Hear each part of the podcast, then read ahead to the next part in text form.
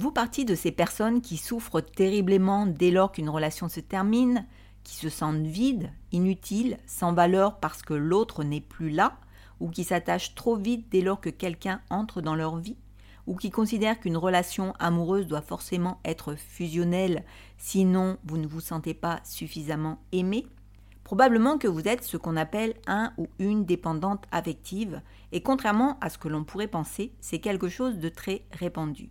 Dans ce podcast, je vais voir avec vous, et à travers ma propre expérience, car j'ai aussi été dépendante affective, ce qu'est vraiment cette dépendance, comment et pourquoi elle se manifeste, et quel impact elle a sur nos vies.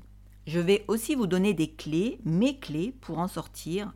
Ce que je peux vous dire, c'est qu'on peut parfaitement en sortir, prendre possession de sa vie, sortir de la souffrance qu'elle provoque et s'épanouir.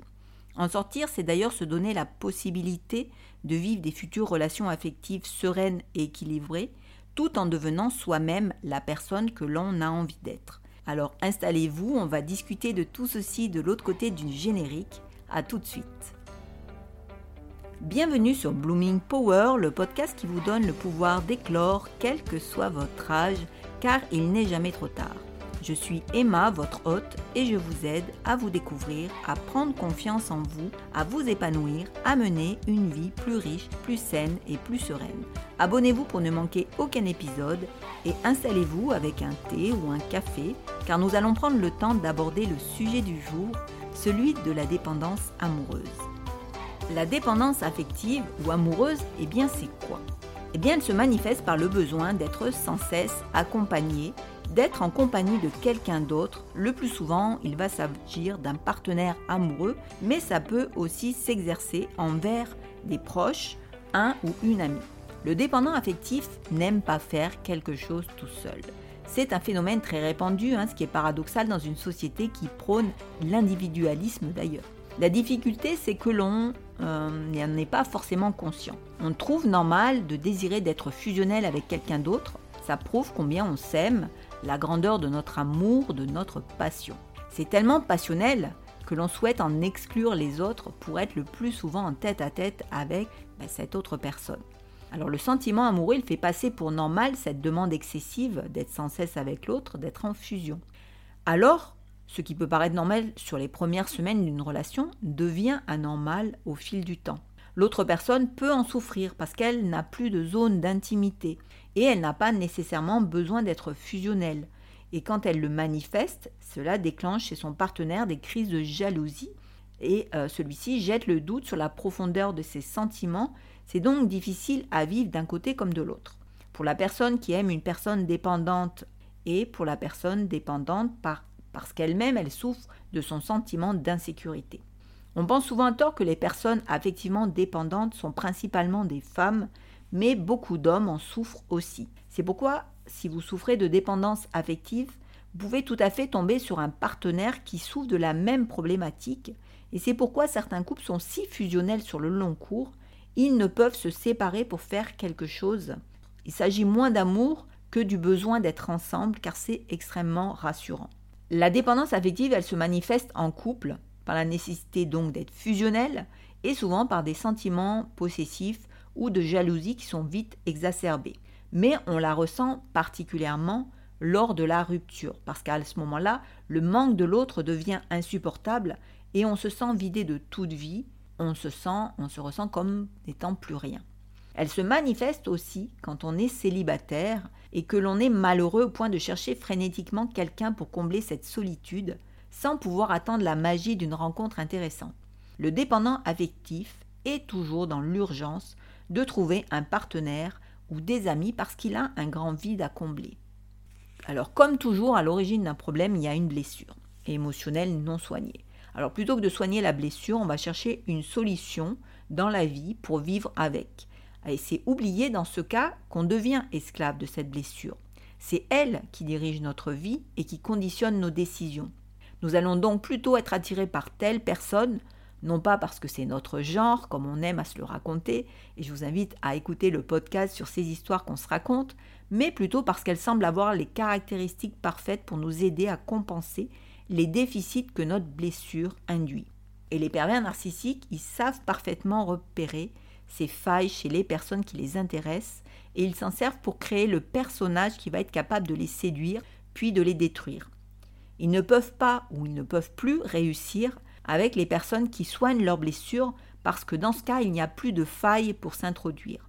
D'ailleurs, le pervers narcissique ou la perverse narcissique cible particulièrement les dépendants affectifs parce qu'ils sont particulièrement tenaces, hein, même maltraités, ils restent dans la relation car leur dépendance les empêche de rompre.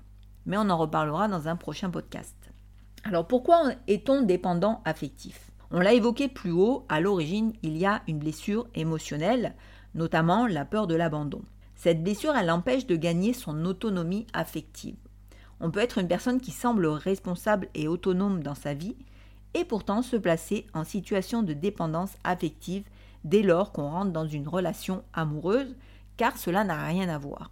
Pour ceux qui ont regardé la série Suits, je pense au personnage de Louis Litt, qui est un avocat brillant, particulièrement compétent, qui ne doute absolument pas de son talent ni de ses capacités, qui défend même ses goûts particuliers comme les bains de boue et le jus de pruneau, mais qui est totalement dépendant affectivement des autres, et notamment, là c'est dans le cadre de l'amitié, de son associé Harvey Specter, qu'il admire autant parce qu'il est brillant et qu'il est l'aise dans la vie, que parce qu'il euh, est à l'aise aussi avec les femmes, et il aimerait tant être son ami. D'ailleurs, celui-ci joue souvent sur cette corde pour obtenir de lui ce qu'il souhaite. Alors dans la série, ça a l'air drôle et le trait est euh, assez énorme, et pourtant ça se passe aussi de cette manière dans la vie c'est à peine plus subtil et on ne s'en rend pas compte parce que la dépendance rend aveugle euh, l'autre et son affection, c'est la seule chose qui est importante, c'est la seule chose sur laquelle l'esprit du dépendant va se focaliser. Et souvent la dépendance relève, on l'a vu, de la peur de l'abandon, sachant que c'est une blessure dont nous sommes nombreux à souffrir, mais ça n'est pas la seule qui guide nos vies, hein, il y en a d'autres. Alors selon euh, si elle est notre blessure principale, elle va impacter plus ou moins fortement notre vie et donc nous rendre plus ou moins dépendants affectivement. Deux peurs se manifestent dans la dépendance affective, celle de se retrouver seul avec soi-même, mais celle aussi de découvrir que la personne qu'on aime trouve quelqu'un d'autre que nous euh, mieux, mieux, et parce que c'est quelque chose, c'est un doute qu'on a au fond de nous, on n'est pas assez bien. Ce sont des peurs qui sont intimement liées au manque d'estime de soi. Et c'est pourquoi les personnes qui sont dépendantes affectivement ont absolument besoin de remplacer au plus vite leur partenaire ou de voir revenir leur ex. Elles ne peuvent pas rester seules. C'est aussi pourquoi leurs réactions peuvent être difficiles à comprendre parce qu'elles ne prennent pas le temps de faire leur deuil. Il leur faut immédiatement combler le vide ou alors elles entrent dans une très longue période où elles vont s'accrocher à la personne qui a quitté leur vie pour tenter de la faire revenir ou la reconquérir. La peur d'être quittée ou celle de ne pas se sentir à la hauteur vient du passé et nous rend dépendants de l'approbation des autres. Cela impacte forcément et fortement toute notre vie parce qu'on va rechercher la validation, que ce soit nos collègues, nos supérieurs hiérarchiques, nos amis et des personnes qu'on aime. On ne peut dire non à rien parce que tout ce que nous faisons est entièrement soumis à l'idée de ne pas leur déplaire, d'être présent pour eux, etc. On se transforme en un véritable esclave des autres en échange de leur affection parce qu'on ne sait pas fonctionner autrement et parfois même on en tire une certaine fierté, ce qui rend ce comportement encore plus invasif et encore plus difficile à changer. Et cela Pourtant, euh, la personne dépendante, elle constate qu'elle a plus de vie propre, plus d'espace pour elle-même, que ses désirs, ses projets, eh bien, elle doit les mettre aux oubliettes, parce qu'elle est dans le sacrifice permanent. Mais la peur d'exister par elle-même mange tout son espace intime et celui des autres. Donc c'est pas seulement envahissant et étouffant pour les autres, mais c'est aussi invalidant pour soi-même. Personne n'est gagnant dans une relation avec une personne dépendante, sauf ceux bien sûr qui en profitent. Il n'y a donc rien à gagner non plus à rester dépendant affectif, si ce n'est pour son propre malheur. Alors pour en sortir, il faut accepter de tourner la page du passé et cesser de ressasser ses blessures, qu'il s'agisse de celles de l'enfance ou celles des précédentes relations, et entrer dans la phase de responsabilité de sa vie. Tant qu'on refuse d'être responsable de ce qui nous arrive, on ne peut pas travailler sur soi et changer les choses. On va provoquer les mêmes situations à l'infini le plus souvent on va constater que l'on est dépendant affectif à l'occasion d'une rupture. Tant qu'on est dans la relation et que l'autre est lui-même indépendant affectif, ou alors il tolère cette nécessité de fusion, on pense qu'il n'y a pas de problème. De toute façon, pour un dépendant affectif, c'est toujours l'autre qui a tort quand il réclame sa liberté, c'est qu'il n'aime pas assez. Et puis, vous l'avez vu, le dépendant affectif, c'est quelqu'un qui sacrifie tout le temps.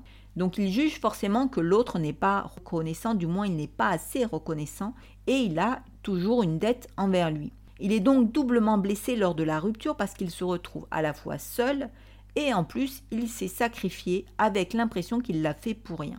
Donc c'est vraiment la victime en puissance et c'est probablement un discours qui vous parle parce qu'on l'entend souvent lors des ruptures de couple. Or lors de la rupture, le dépendant affectif, il est confronté à son manque et c'est cela qui va devenir insupportable. Alors paradoxalement, il va devenir prêt à se sacrifier encore plus du moment que l'autre revient. Et son manque de confiance, son manque d'estime de lui-même est à l'origine le plus souvent de la dépendance affective. On compte sur l'autre pour s'aimer soi-même. Si l'autre nous aime, c'est bien qu'on a quelques qualités. Soi-même, on ne les connaît pas, mais l'autre, en nous aimant, eh bien, il les valide. Le problème, c'est que lorsqu'il part, il les désavoue et on se retrouve au point de départ avec une estime de soi ravagée. Il faut donc agir sur deux niveaux. Celui de la blessure à soigner et sur l'estime de soi. Ces deux niveaux, ils sont interdépendants. Si on travaille que sur un seul terrain, bah, ça risque de ne pas suffire. On peut soigner bien sûr la blessure, mais si on ne travaille pas sur l'estime de soi, on va rester fragile. De la même manière, on peut travailler son estime de soi, mais si on ne soigne pas la blessure, ça ne sert pas à grand-chose, parce que celle-ci sera mise à mal chaque fois que la blessure sera ravivée par un événement de notre vie. Donc il faut faire les deux en même temps pour renforcer le processus de guérison et permettre de gagner plus rapidement l'estime de soi. Le grand problème des dépendants affectifs, c'est que paradoxalement, c'est leur ego. Ils ont le sentiment permanent de donner beaucoup et de recevoir peu en retour, car pour eux, ils n'en reçoivent jamais assez. Selon eux, ils devraient en recevoir plus. Et c'est normal qu'ils pensent ainsi parce que eux, ils se sacrifient, alors que personne ne leur a vraiment demandé de le faire. Ils ont donc du mal à concevoir que leur fonctionnement pose problème. De la même manière, ils pensent que plaire signifie aimer, tout comme ils interprètent la jalousie et le fait que leur partenaire soit possessif comme une preuve d'amour. On comprend bien que le ou la dépendante affective n'arrive pas à avoir une vision claire de ce qu'est une relation amoureuse équilibrée et sa mauvaise interprétation de ce qu'est l'amour l'enferme dans des situations douloureuses. Le dépendant connaît pourtant bien ses besoins, hein, mais il ne sait pas les communiquer parce qu'il les transforme en plaintes et il pense que l'autre doit en tirer les bonnes conclusions. Et ça ne fonctionne pas. En amour, il pense que l'autre devrait deviner ce qui ne va pas. Car là, ça serait vraiment une preuve d'amour, une preuve de leur fusion amoureuse, qu'ils se comprennent sans parler. Il est donc très malheureux quand l'autre ne le comprend pas. Et guérir ne veut pas dire supprimer la blessure, mais l'accepter. Accepter sa vulnérabilité, être dans le vrai. Or, l'acceptation véritable n'est là que si nous acceptons de nous donner toute la place. Donc j'insiste bien, toute la place. Et donc de prendre notre responsabilité. L'acceptation est le premier pas indispensable pour guérir. Elle permet d'observer comment nous réagissons quand notre blessure est activée, comment notre ego surgit et amène notre réaction. En devenant responsable, on prend conscience que l'on peut rassurer notre ego pour qu'il se taise et prendre nous-mêmes la direction de la situation échanger nos réactions et nos comportements. On comprend bien que sans responsabilité, il n'y a pas de guérison et pas de changement. Être responsable, c'est admettre que personne au monde n'est dans ta vie pour répondre à tes attentes et que celles-ci viennent du manque d'amour de toi-même. Ça, c'est ce que dit Lise Bourdeau. Et ça résume tout. En, définitive, il ne faut pas attendre que les autres nous guérissent, mais c'est à nous de le faire. Parler avec son cœur et non plus avec son ego et son masque de dépendant n'est pas si facile. Je répète toujours la même chose, si vous ne vous sentez pas le courage de faire les efforts pour vous guérir seul, et c'est parfaitement compréhensible, faites-vous aider par un thérapeute. Franchement, moi je préfère déléguer la guérison en me faisant aider sur ce sujet par quelqu'un dont c'est le métier, un hypnothérapeute, un psy, bref, quelqu'un qui vous ira bien, et c'est déjà un énorme gain de temps et d'énergie aussi, et je préfère me concentrer sur le travail sur moi-même pour améliorer par exemple mon estime de moi-même. C'est déjà un énorme chantier. Je vais donc vous parler plus spécifiquement de ce que moi j'ai mis en place pour sortir de la dépendance et notamment retrouver mon estime de moi-même, ma confiance en moi-même. La première chose, c'est de comprendre que l'on est une personne unique, qui aime faire certaines choses, qui doit développer certains talents, qui doit développer sa propre personnalité et qu'on ne peut pas attendre d'une autre personne qu'elle nous apporte ceci, mais surtout qu'elle partage tout ce que l'on est et ce que l'on fait. La fusion n'existe pas. Il y a forcément une des deux personnes qui se sacrifie, qui sacrifie ses propres besoins au détriment de l'autre. Donc déjà rien que par cet aspect, c'est une relation déséquilibrée. En plus, la relation, elle s'enrichit à la fois de la communauté d'intérêts, mais aussi des différences. C'est pourquoi il faut un espace intime propre à chaque personne où elle peut se renouveler, où elle peut être elle-même et faire ce qui lui plaît, s'épanouir. Parce que ça, elle va l'apporter à son couple. Et dans certains couples, cet espace n'existe pas, parce qu'il est considéré comme dangereux par un conjoint contrôlant, ou alors il a fusionné avec celui de l'autre partenaire, à savoir qui se sacrifie pour qui. Déjà, si cet espace n'existe pas dans votre relation, il faut vous poser des questions.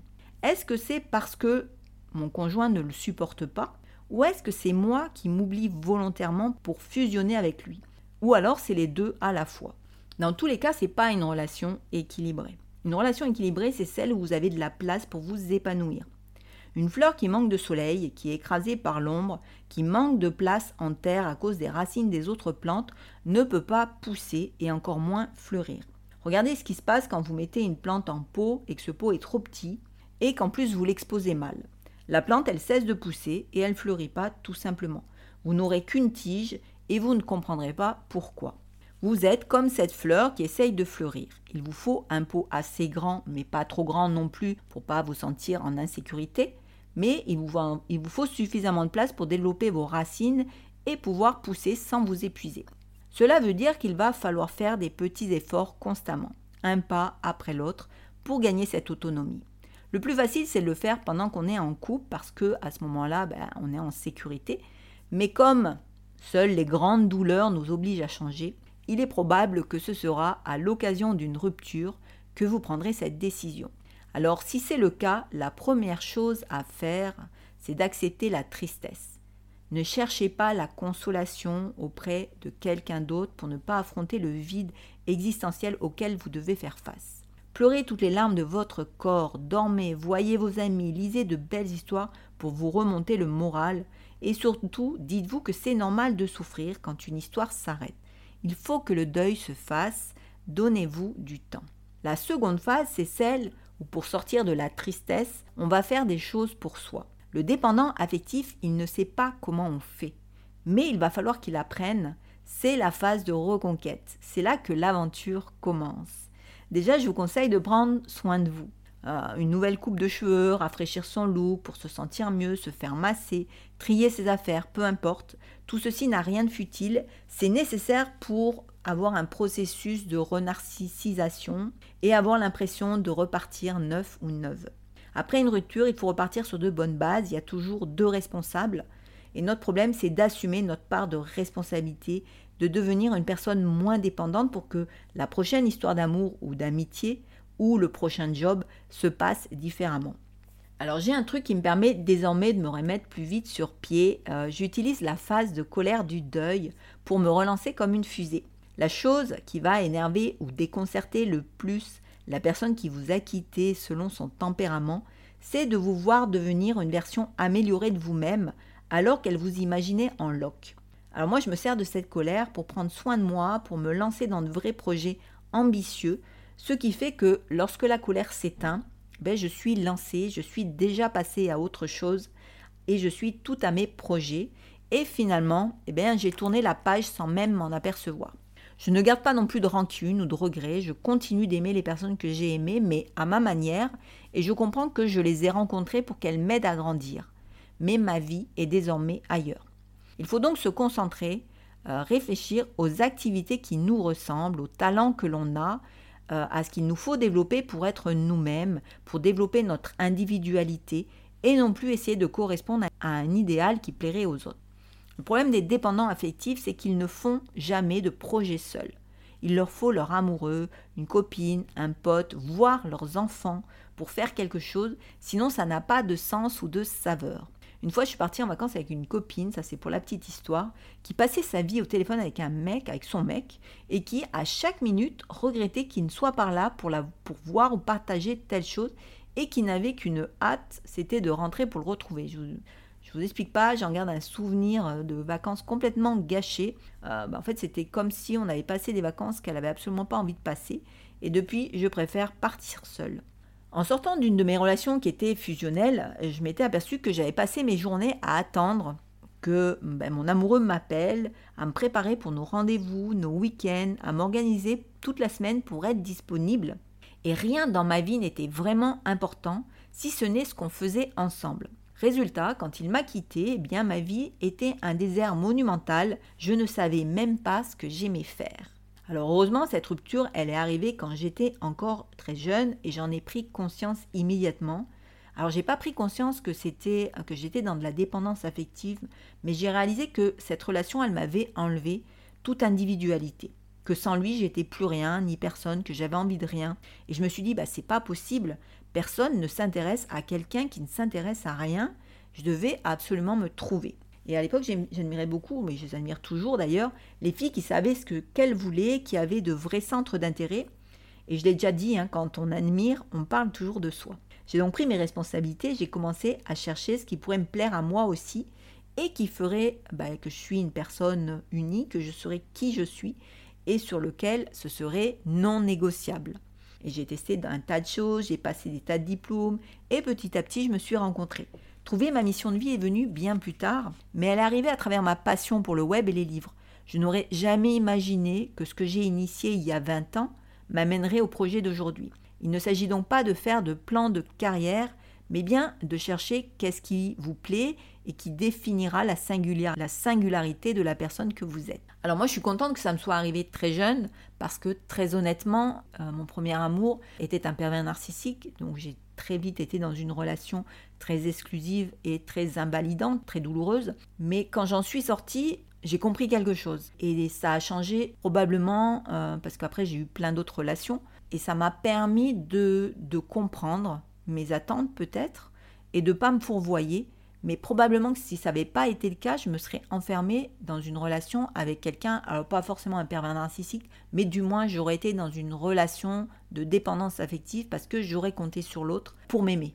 L'autre chose, c'est qu'il va falloir affronter la solitude et apprendre à l'aimer, à en faire une alliée. Alors moi j'adore, j'aime mes ruptures du passé parce qu'elles m'ont appris justement cette autonomie.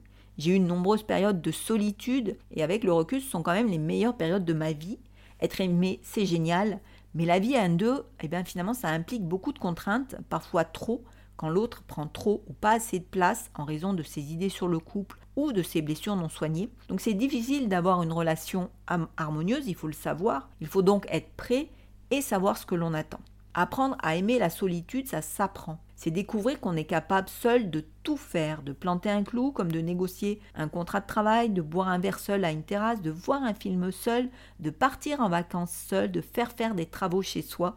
Cela s'appelle l'autonomie. On en est tous capables. Cela permet surtout de se sentir suffisant ou suffisante, de découvrir des ressources en soi qu'on ne soupçonnait même pas, de se sentir fier, de ne pas demander l'autorisation pour faire quelque chose, de vérifier par soi-même qu'on peut le faire, de s'accorder une valeur qu'on ignorait. Et c'est ça l'estime de soi, c'est se donner de la valeur. Et pour ça, il faut l'éprouver. Construire son estime de soi ne se fait pas en un jour, mais en osant, à petits pas. Et vous verrez, c'est magique. Peu importe les tentatives ratées ou les échecs, personne ne vous voit vous exercer ni ne vous juge. Vous n'êtes pas ce que vous ratez, vous êtes ce que vous aimez faire et dans ce domaine, on progresse tous les jours. Une estime de soi saine est le meilleur système immunitaire psychosocial. Il nous immunise contre les addictions en général et c'est pourquoi c'est si efficace pour sortir de la dépendance affective. Avant, par exemple, je pouvais angoisser euh, pour m'inscrire à un cours, il me fallait une copine pour m'accompagner, sinon je ne le faisais pas. Maintenant, je m'en fiche complètement, je m'inscris à un cours parce que ça m'intéresse. Ce sincère intérêt pour ce que je vais apprendre dépasse largement mes autres préoccupations, notamment ma timidité. Et puis les autres personnes sont souvent dans la même situation que moi Et c'est drôle de remarquer que ceux qui viennent en couple ou accompagnés se sentent souvent un peu plus forts alors que c'est précisément l'inverse. On sort de la dépendance affective quand on prend conscience que l'on est une personne unique, de sa valeur, que l'on sait développer. À ce moment-là, on n'a plus peur de la solitude parce qu'on la connaît et qu'on sait que ce n'est pas quelque chose à redouter. Mais on sait aussi que toute relation est un risque. L'autre peut décider de nous quitter ou préférer une autre personne, que ce soit un partenaire amoureux, mais aussi un ami ou alors euh, une relation professionnelle. Mais cela ne remet pas en cause notre valeur. Ce n'était juste pas la bonne personne pour nous. C'est triste, mais ça se surmonte et le monde est suffisamment vaste pour rencontrer d'autres personnes. Mon meilleur ami dit une chose très juste, notamment quand il traverse de longues phases de célibat on n'est jamais seul quand on a des amis. Et effectivement, il s'est constitué une famille d'amis et qu'il soit célibataire ou en couple, il n'est jamais seul. Donc plutôt que de chercher absolument un partenaire amoureux qui arrivera quand ce sera le bon moment, soignez plutôt vos vraies amitiés.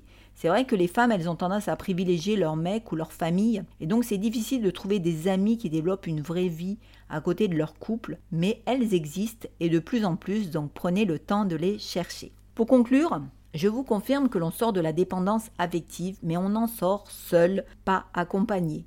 Vous ne pouvez compter que sur vous-même pour le faire.